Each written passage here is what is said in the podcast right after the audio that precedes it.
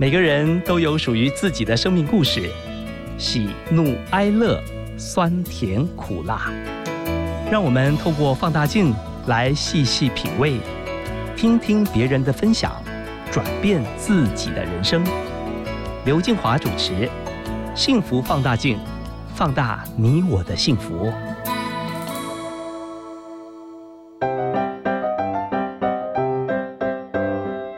起拿出手中的幸福放大镜。今天我们要来看看民歌才子周秉钧。他从小就喜欢音乐，在大学时期和杨海威参加大学城全国大专创作大赛，获得校园民歌比赛的优胜之后，以歌坛情侣的形象发表许多作品。其中《第一支舞》这首歌曲风靡全台湾的大专院校，成为当时学生在舞会、团康、迎新。联谊和萤火晚会等活动里几乎必跳的曲目。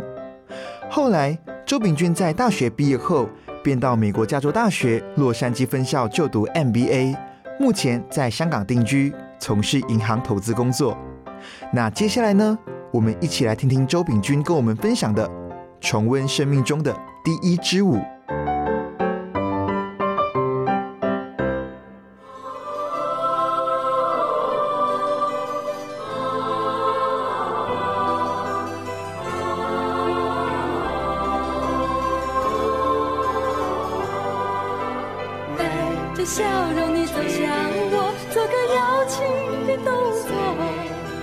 不知道应该说什么，只觉双脚在发抖。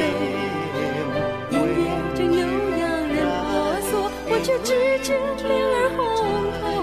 随着不断加快的心跳，踩着没有节奏的节奏，鼓起勇气低下头，却又不敢对你说。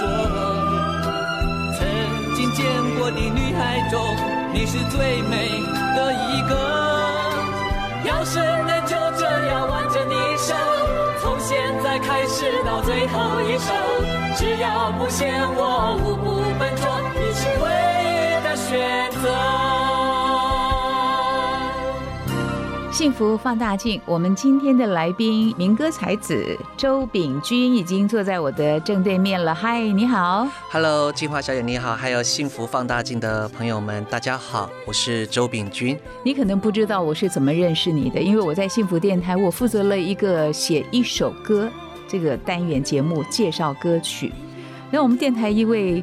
管理部的经理哈非常可爱，他有一天就跑到我跟前说：“你可不可以写一首歌介绍第一支舞？”所以，我们今天在节目一开场就播放这首歌曲来欢迎你。谢谢谢谢谢谢静华小姐。好，那我自己也是很意外，我不晓得在学生时代的一首歌呢，后来还在校园当中有传唱，而且成为很多。学校迎新或者是团康活动的一个破冰的歌，到最近都还有一些朋友的小孩了跟我说，他们学校在在就是迎新舞会，在准备这个第一支舞，所以我倒是当年就是无心插柳，然后现在好像看到了这首歌，可能还对同学们有一些帮助啊，有一些破冰的帮助，感觉到很欣慰。你还记得你第一支舞跟谁跳的吗？呃，您要讲说这首歌第一支舞当然是跟我的当初的好搭档杨海维一起唱的。那至于跳的话，我还真的是忘掉，在大学时代真的忘掉了。而且那个时候我刚刚好也是班级的干部，所以我们都是在帮大家在办 party，在张罗，所以自己到底有没有下场跳都忘了这个事情了。讲个笑话，因为我们那个时候出来到啊荧光幕前或唱歌的时候呢，有几个天时地利人和。第一。那个时候没有太多的学生的男女搭档组合，男生的组合有男男组合、女女组合很多，但是男女组合的不多。第二，这个男女组合又是学生不多。第三，在那个时候呢，就是男女组合学生，而且唱学生校园背景的主题不多。然后第四个，那个时候因为我们。出来的这个平台是当时的大学城这个节目，它是个电视节目。那电视节目在那个时候只有三台，那它是台式的电视节目，所以比较很容易一下子就让大家知道，而且有很多的校园性的活动。你能接受民歌才子这个称呼吗？而且你不但是民歌才子，有一些人给你的这个称呼叫大众情人呢、完全不敢，完全不敢。第一个就是民歌才子，事实上我也是受民歌的前辈们启发的，从李宗盛、郑怡他们开始，我也是受他们启发了。就是他们在发表的时候，我还只是个初中生、高中生，我是受他们启发，才觉得说哇，好帅啊，好棒哦，好好听哦。然后呢，我也要有为者亦若是。我也要看看怎么样可以又弹又唱，我是受他们启发了，所以民歌才子不敢当。我可以讲的是说，踏着前辈的一个步伐，参与了这个领域的一个学生歌手，这个是我敢承担的。刚才静华小姐的下一个称号叫做大众情人或什么，我就更不敢当了。事实上，我想可能这是来自于网络界，或者是当初一些宣传的文字吧。我们还是做朋友们之间的好朋友，这样就够了。你跟音乐的这种结缘是如何开始的？呃，说实在，我自己觉得对于音乐的喜好呢，纯粹真的是是一个个人兴趣。小时候我也没有真正正式的学过科班，就是学钢琴啊这些事。但是呢，基本上在学校学业的压力之下，最后并没有说往科班去走。不像现在的年轻朋友们有很多的选择，我们那时候的选择比较单一。第二呢，自己心中一直觉得说，哎呀，我唱歌的时候很快乐。然后这个快乐可能来自于说，哦，原来我可以用这种方式抒发情感，好像还有人家听我唱歌的时候，他们也觉得很高兴。所以那个时候觉得说，哎，唱歌很快乐，而且觉得是一种美好的追求。因为每个人表达方式不一样，有些人可能是画画，有些人可能把自己穿得很漂亮。或者有些人很会语言，会文字。那我呢，就刚刚好说，哎，这个其他的我都比较懒，唱歌比较快，所以因此那个时候就觉得说，原来唱歌对我来讲是很快乐的事情。那也由于这个原因，就后来把它当成兴趣，在学生时代就是只要有机会或者是有渠道。或有时间，就把自己的休闲时间往那边投注，所以真正就是好像开始往这方面有专心投注的是高中。我那时候的吉他社的社长是黄国伦，就是写我愿意。对，呃，现在我们就高中的时候就结缘，他是高中，他就是大我一届的学长。那同校同校就高中的吉他社嘛，因为那个时候说啊，我喜欢音乐，那我要怎么样能够进入的更彻底？那在那个时代，就是说可以是吉他社，这是一个比较直接的，因为音乐有很多种，你需要古典啊、合唱啊或什么的。那这个就是我当初把音乐作为一个比较直接深入的一种渠道。黄国伦就是我那个时候的吉他社的社长，他也带我们这个刚进去的高一的学生教吉他，然后。我下一届的吉他社社长，他是江会的那个制作人陈子红，所以在我们前后两届，你看都是才子，所以我是在那个时代呢，把这个兴趣好好去培养。其实我发觉人生中还有好多都是缘分。什么叫缘分呢？就是说我为什么会再继续深入到音乐，甚至参加比赛，然后为大家所知道。譬如说，在今天我坐在你的面前，因为由于你知道了我一些歌，那个时候就是进入大学的时候，我们那个时候有学长学姐制，然后我的直属学姐她叫郭伟琼小姐，她是我大三的学姐，她说啊，来学弟，我带你去参加一个社团。啊，因为学姐的可能拜什么社团，他就把你拉去什么社团。我在那个时候就被他带去了正大的合唱团，正大的合唱团叫正声。那进入合唱团里面呢，我才发觉说，哦，我还真在里面呢碰到了很多歌唱的同好，而且要受他们的熏陶，因为那是唱古典的。受他们的熏陶，那我们平常有很多不正确的方式，都要一一被指点。但是心中还是喜欢那个流行音乐的这个种子，都一直没有灭。所以在合唱团里面，我碰到了海威。所以刚刚我们节目一开始啊，就播放第一支舞，你跟杨海威的合唱。你会在什么样的情境之下唱歌？基本上你就是喜欢歌唱的人啊，所以去学音乐，参加合唱团。那一般来说，有些人是在那个洗澡的时候唱歌，你什么时候唱歌？我自己的情况呢，就是说唱歌的时候觉得很快乐哈。我那个时候觉得唱歌是作为我个人表达情感比较好的方式，因为那个时候也许讲的不够好，做的不够好，或者会害羞。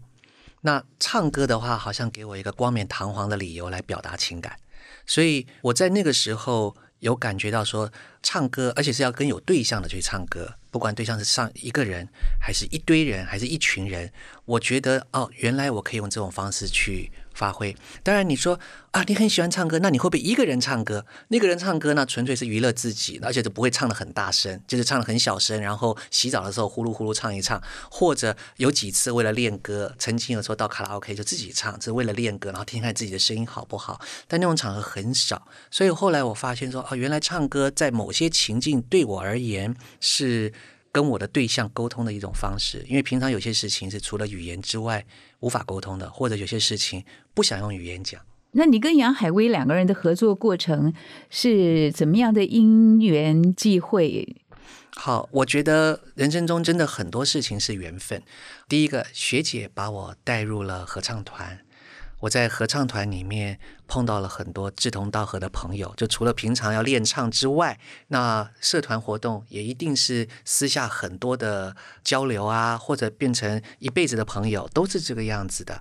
那在那个时候，由于学生的这个默契啊比较容易建立，那海维也是在合唱团，他唱 soprano，他唱女高音，然后我的声部是属于男高音。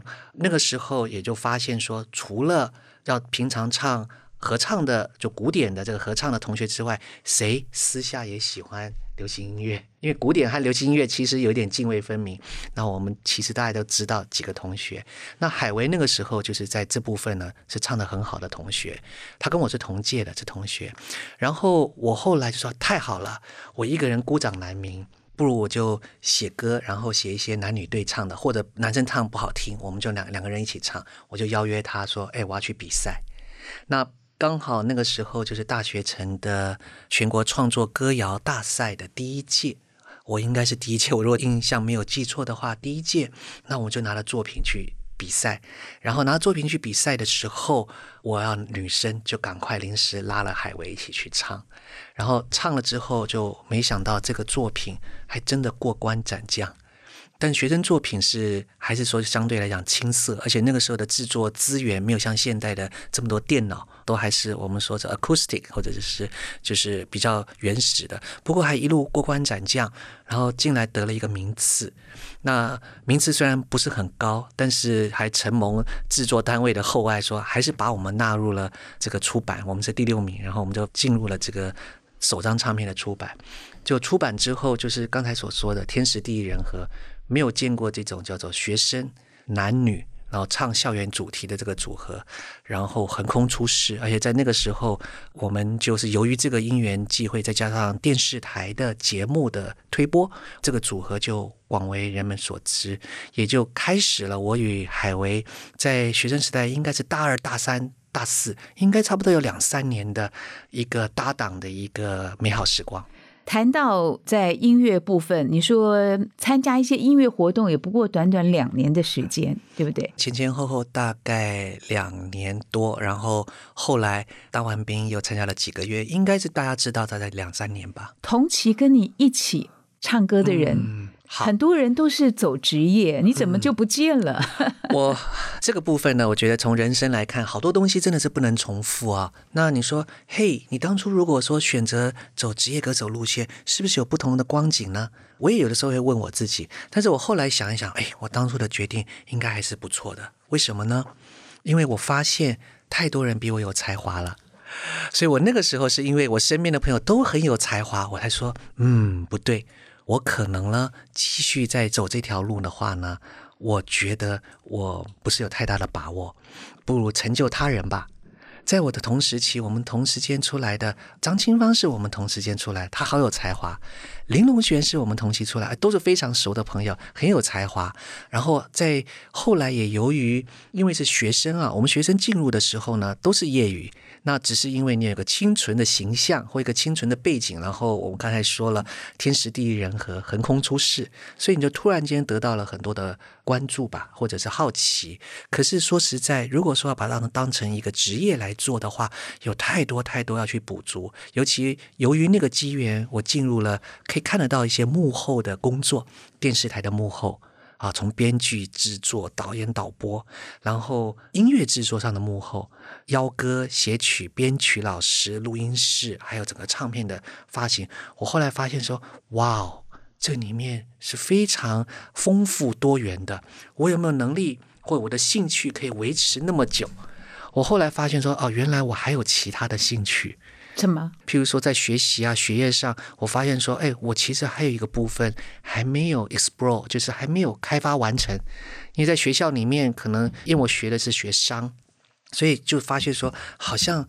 社会上或市场上还有一个更大广大的一个世界，我好像那部分的机会还没有开发完成，所以我是不是要抉择这个作为职业，还是我对那个方面也有兴趣的事情要继续去开发呢？所以在那个时候，在学生时代有这个挣扎点。其实跟你说老实话，那个时候家长也非常的担心，在我们那个时代。他担心你走音乐，他担心我走音乐，因为从那个时候家长，我现在觉得不会。我所以从在今天这个时代，因为是百花齐放、百鸟争鸣，它的情况是不太一样。在我们那个时候，很多的职业的抉择是跟市场的需求来挂钩的，所以因此家长会很担心，心说你真的有这个才华可以走那么远吗？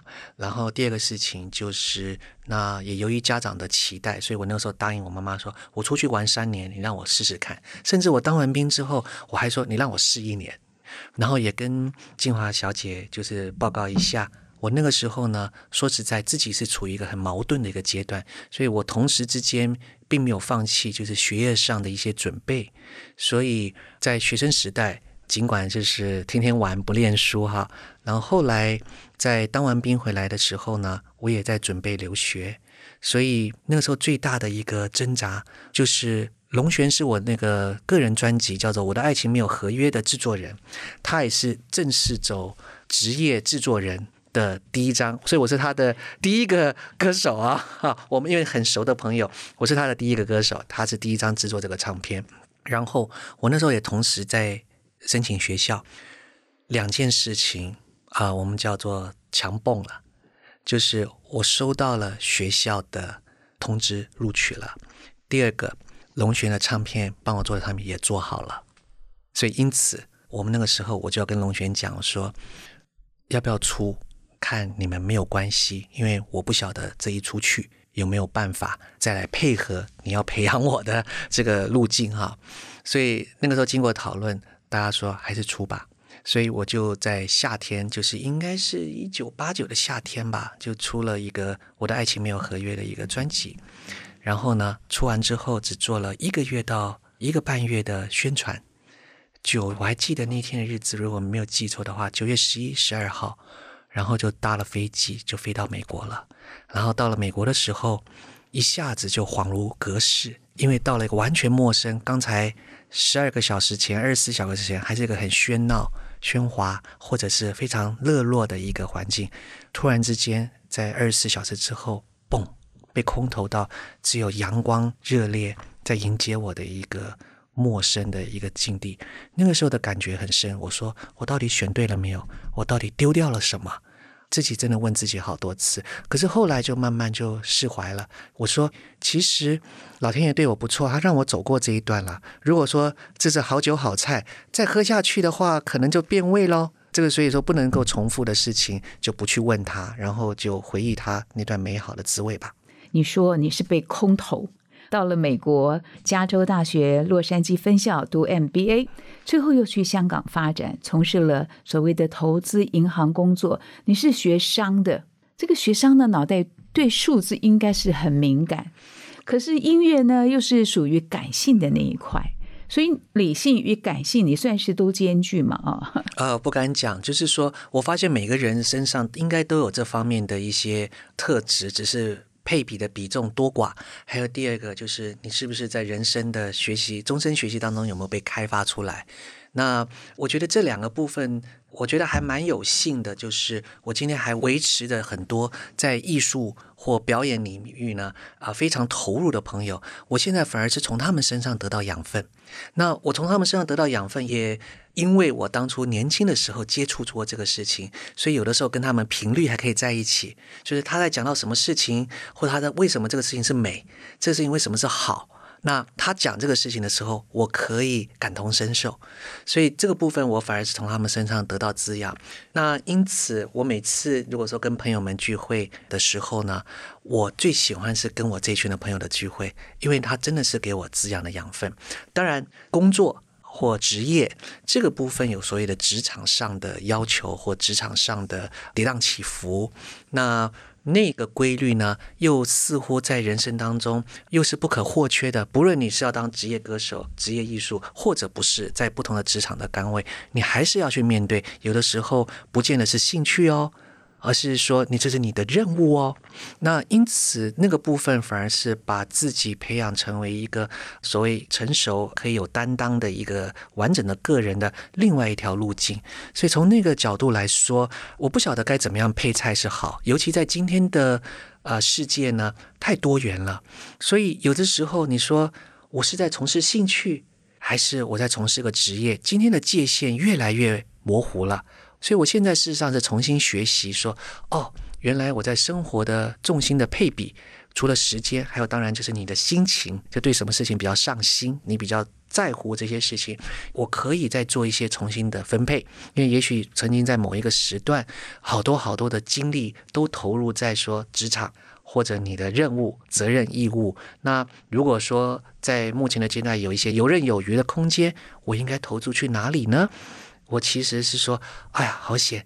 年轻的时候去玩过了，这时候把那时候的玩伴朋友都捡回来，然后那些玩伴朋友，他们现在都各自在他的领域，有些都是表演艺术的朋友，他们都有很好的就发展，很深入。我真的觉得好幸福。你在国外，你觉得最大的收获是什么？你还写歌吗？真的就没了。而且我离开台湾之后，真的就是完全被。沉浸在另外一条轨道上面去了，因为要要学习的东西太多了。第二个事情就是有生存的压力，因为毕竟是一个外国人，在人家的国度，所以有一些你各方面都要有很多的资源，还有你过去有拥有的东西都不在身边。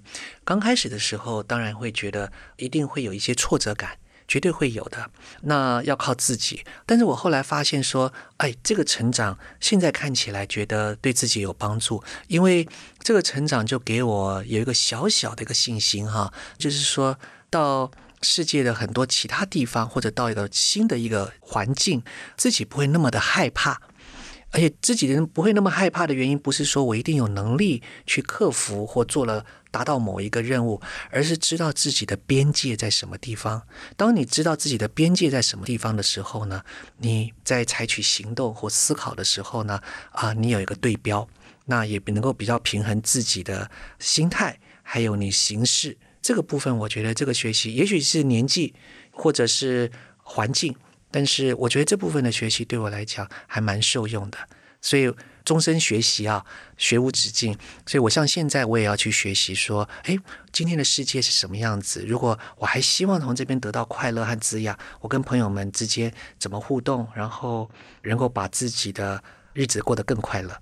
所以啊，不管任何人哈，都记得要常常给自己肯定，要给自己加油。打气鼓励 是的，不过我也要提醒一句，就是不可以一直沉浸在过去，不然的话你就跨不出去。说反正你看我那么好，那我就不需要再跨出去了。所以我觉得这种给自己加油打气的这种方式，浅尝即可。刚刚分享了你在国外刚开始会碰到的有一些可能环境不一样了，你要重新找回自己。但是我觉得你也很厉害耶。你学商，从美国后来又到香港去，你看那个环境的一个很大幅的变动，可是你也就这样可以走出你自己的一条道路来。这个部分可能就是要分析个性当中，原来我发现我个性当中有一些不稳定的因子吧。所以不稳定的因子就是说，对于事情容易会失去兴趣。那其实那个时候歌唱啊。到一定程度的时候，我发现不是说对于歌唱失去兴趣，就是说好像还有其他兴趣可以去发掘，所以才因此我就是说，原来读书这个事情，或者是有关于商这个部分呢，呃，因为是自己的学习的专业嘛，啊，这个兴趣好像还开发不够就过去了。然后在美国的时候的学习和工作呢，一方面是学习是最重要的，但是另外一个就是说，是不是可以在那边有发展？不过那个时候就。有一个新的发展，就是我们亚洲整个经济的高度成长，所以因此就是说我是不是该去试一下这个新世界？因为我记得有个笑话哈，就说人多的地方别去。怎么说？就是人多的地方，要么就是麻烦多，看热闹，那边有麻烦，或者是从众。那所以因此呢，那个时候在亚洲呢，有些地方像香港。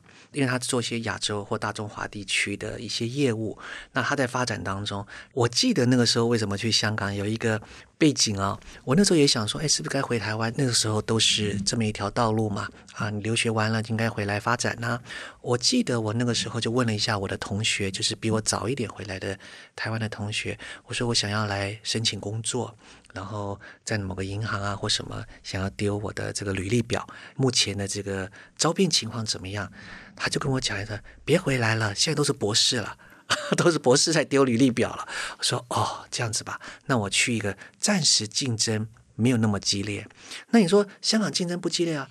激烈，但是那个时候呢，刚好他的国语人才很少。”他纯粹就是国语人才很少，因为他们的那边都是粤语人才，然后加上英文，所以他国语人才很少，所以又是叫做天时地利人和，只是这么一个机缘，然后我过去了。其实我每次在选择一些道路的时候呢，都尽量选择说，第一，自己可能还有办法够得上的呃一些领域；第二，它的竞争相对比较特殊，就是刚好那个领域不太清晰，但是看得到有希望。然后呢，那自己去试试看。所以我那时候在申请学校的时候，我的分数不是最高的。你知道，我进了学校之后，我问了老师：“你为什么要录取我？”我知道我的分数不是最高。你还敢去问呢？我当然去问，我好奇啊，因为我都好奇说你老美是怎么看我的。他竟然跟我说：“因为你出了这个唱片，你跟一般的学生不一样。”你有附上这个？因为你的履历，你的履历都要写。然后第二个。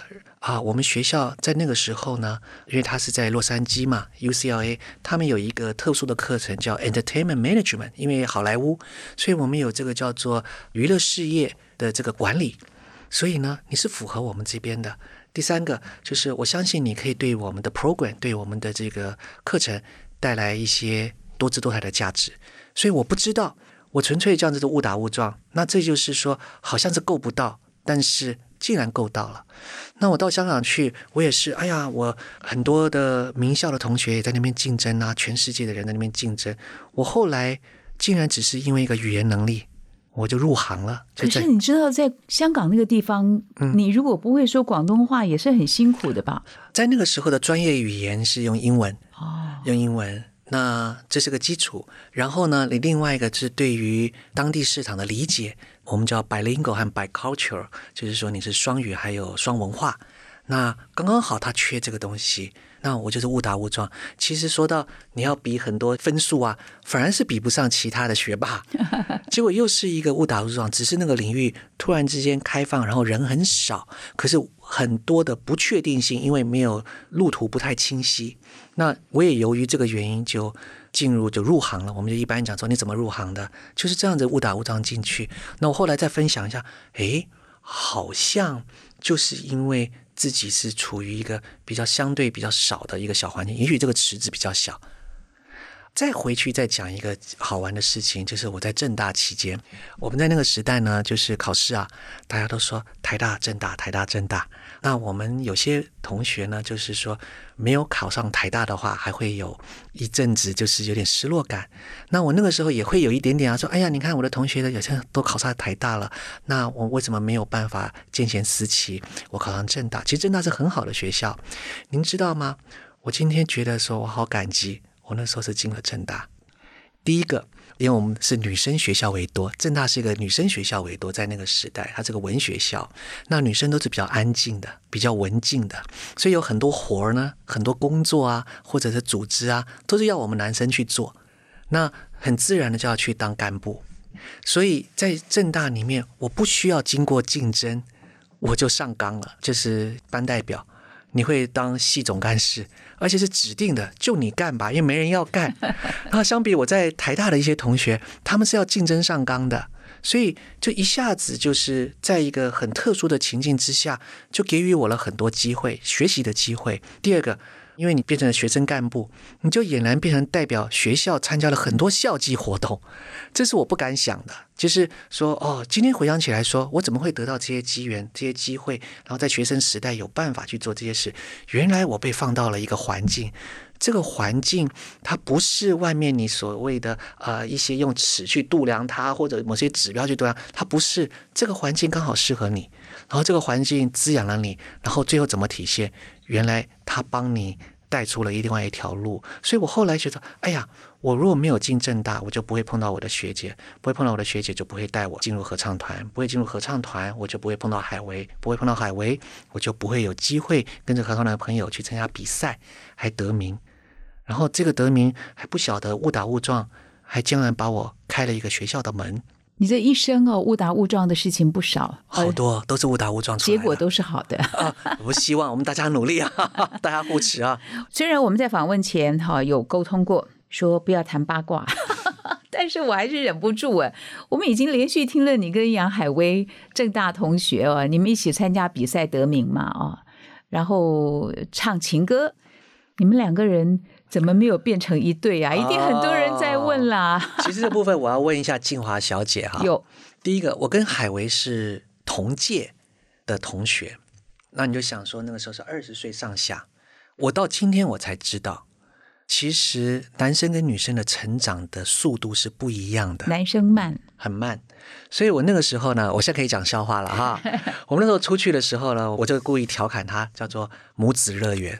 你好坏哦，母子。对我要装年轻嘛，而是母子乐园，为什么呢？因为现在的朋友们都互相吐槽，现在没有关系。海威那个时候的交的男朋友都是大我一个阶段的，所以呢，非常的清楚，就说我完全不是你的菜。第二个，因为我跟他工作的关系，因为常常要一起进进出出跑通告啊、演出啊，然后就会比较知道他的这个交友范围啊，然后譬如谁来接他或什么，每次看的都是比我们成熟。那我也知道说奇怪，你能不能喜欢这样子的男生？而第二个，我也发现说，我那个时候也有危机感。因为我们在那个时候呢，思想还没那么开放，所以呢，都会在找年纪比较相近的。可是为什么他们都看不上我？原来后来才知道，真的是这个成长不一样，他们的思考比较成熟。那我们那个时候还很毛躁，所以呢，我发现真的是在同龄当中呢，如果要能够维系的很好，或者是你能够争取到哈人家的青睐，很具挑战。啊，我那个时候发现，诶，我们同校的。同届的女孩子，奇怪，怎么好像都对我无感？可是人家又说你是大众情人，而且你又很会说笑话，天生的幽默，你这些都从哪里来的？这些都是传媒朋友们的生花妙笔哈，这个言过其实。所以事实上，我在大学四年当中，真的就是身边大部分就是朋友。不是没有想追求啊，后来我就发现说啊，全部走错方向了。因为同年龄的这个女孩，真的是在成熟度思考上比我们成熟好多。但是今天的社会我不晓得了，也许今天的年轻人就是成长比较多元。但是在那个时候呢，我发现这个 gap 还蛮明显的，可是自己没有认知。你自己会上网搜寻自己吗？因为我 Google 一下你的一些背景资料，我觉得还多彩多姿，很丰富，还蛮有故事性的。我我觉得有些是言过其实啦。其实我就是跟大家一样，就大家的朋友、好朋友，也是个普通的人。然后也许就是因缘际会被。放在一个呃荧光幕前，曾经被大家看过，然后甚至因为有一些是音乐，音乐的流传好像还跟。就是影视的流传不太一样，因为音乐的话比较能够容易去享用，你很及时就可以享用，所以由于这个原因，可能还让大家还留有一些印象。我后来也发现说啊，原来传媒也是一个大产业，所以我说哇，你看，就是真的好多的 content，很多的内容不断的这个推陈出新。后来也有一些是以讹传讹，我也说也不用去管它了，因为现在是一个资讯爆炸的时代，没有那么多人在乎的啊。那所以呃，我觉得那些大家就听听，如果对大家有娱乐的效果也无妨。因为从你年轻参加音乐歌曲的比赛，得了名次，然后出国去念书，从美国又转到了香港去发展，你的人生角色也各种不同的一个转变。我要谈你爸爸的角色。好啦，怎么样？你觉得？爸爸精啊，我自己呢只有一个女儿，然后说实在，我不晓得该怎么教她呀。因为第一个就是我那时候所学的东西呢，事实上是在她身上是应用不上的，就是他的学校的功课，我也没有办法帮忙。然后后来我发现，我记得我跟他有一次对话，我说这样子吧，所以要言传身教，我其实自己缺点也很多啊。然后我后来就跟他讲一句话，说这样子吧，你如果你未来可能碰到了某一些情境，你就想一下，Daddy 会怎么做。就好了，作为你的参考点，至少说你有一个参考的坐标，说啊，有另外一个人，这个人他认识很深啊，这是他的亲人，他可能面对到这个情境，他会怎么做？作为他的参考点，因为现在我后来就觉得说，就是说教或要求，可能很小的时候还可以，后来小学之后就不行，那变成是说给你做参考吧，以后都是说，哎，我可能会这么做，给你做参考吧。对女儿的期待呢？因为以前你那个时代哈，你已经在音乐上有表现了，可是父母的期待是希望你不要走音乐的路，那你一定也是一个很顺服的孩子，走父母他们所期盼。对女儿呢？女儿由于她的时代不太一样啊，所以我觉得第一个当然是我希望她的生活她能够快乐。第二个事情就是你的好的朋友们。那第三就是说你可不可以找到你热爱的事情？因为说实在，就是时代真的是不一样，你的成就可能会来自于很多不同的一个面向，不再是那么单一了。所以我并没有太去对她的这个未来呢给予就是。太多意见上的左右，不过我有提醒他说，譬如说选了这个事情的话，哎，我有看到了有哪些不足，要么是对你自己的挑战，或者你在将来走的时候，你有没有哪些东西你要辅助的？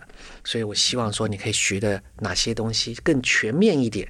然后我觉得他有听进去有一些事，当然就是这要把它变成为他自己的意见，而不是长辈的意见。所以这个部分呢，我只能说旁边说，哎，你跟我讲这个事，然后我看看看，但我看到了这部分的一些需要填补的地方，你要不要拿去参考？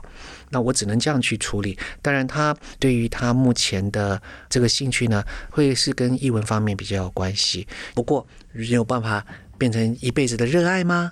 所以这个部分我就。希望说你也要补足其他方方面面哦。嗯，从第一支舞的周炳君到现在已经步入中年的你，你觉得你最大的转变是什么？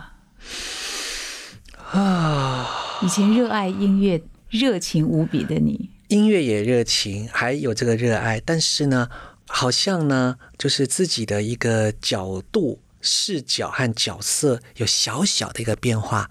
第一个就是说，对于自己热爱的事情呢，有的时候是为了我们叫 keep up with myself，就是说帮助自己支持，说我必须还是要有个热情的人，因为很多时候你对事情没有热爱了，就是你步入苍老的时候，说哎呀不可以这样子啊，所以要对于人事物要保持一个热情，所以当初年轻的啊一些。热情其中包括对音乐给我的启发，说要把那个感觉记住哦，原来那个感觉就是一种热情的表现，所以我要把这个感觉记住，要时时提醒我说酸甜苦辣是什么感觉啊？原来那个热情是那种感觉，那我现在有没有达到那个程度啊？或者是至少不能做到一百分，我是不是类似啊？所以这个事实上是呃，我第一方面觉得是要把过去曾经拥有的一些感觉。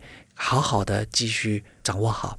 第二个事情就是不断的学习，因为我觉得今天的社会哈，还有今天的世界，我身边的同学已经有一些人是退休的，那我觉得退休这条线越来越不清晰了，它好像只是一个时间分配的一个另外的处理。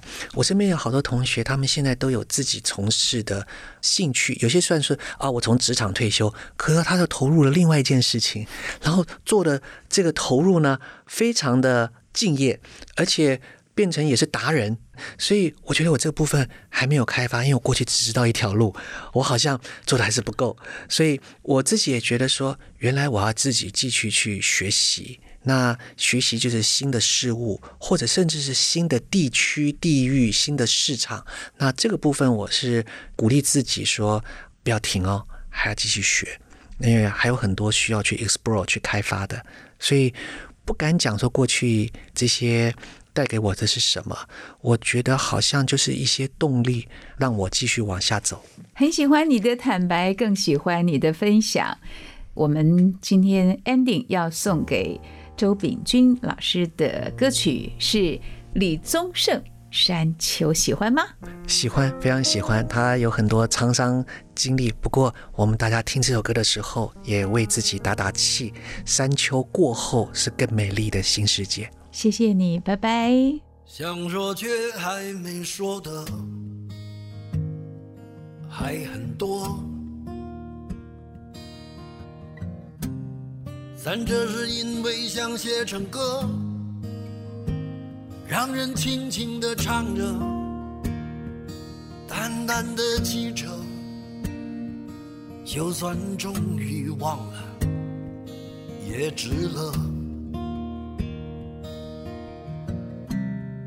说不定我一生涓滴一念，侥幸汇成河，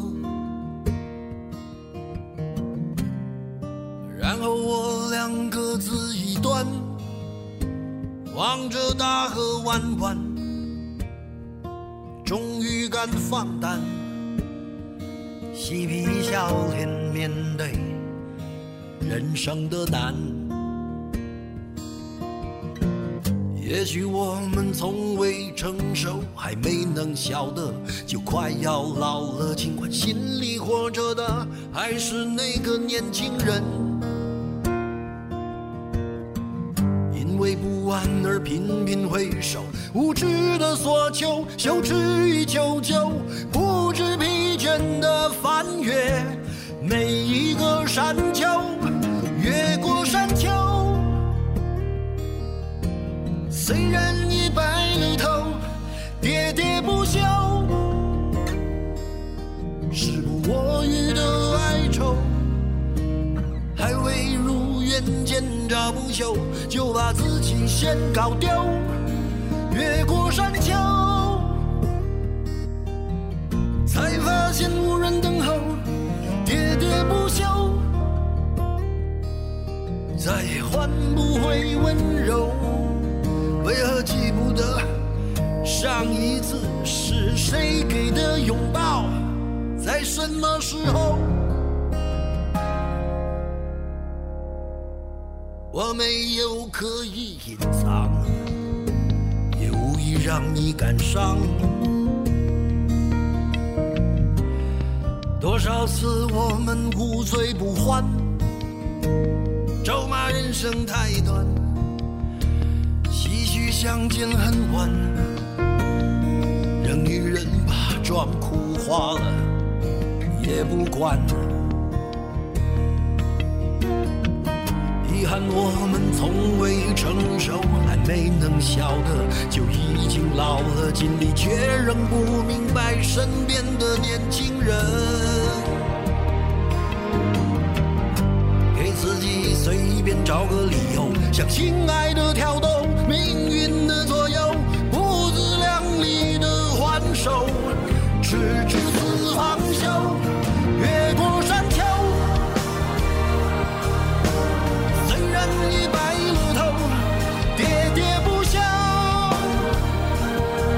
是我予的哀愁，还未如愿见着不朽，就把自己先搞丢。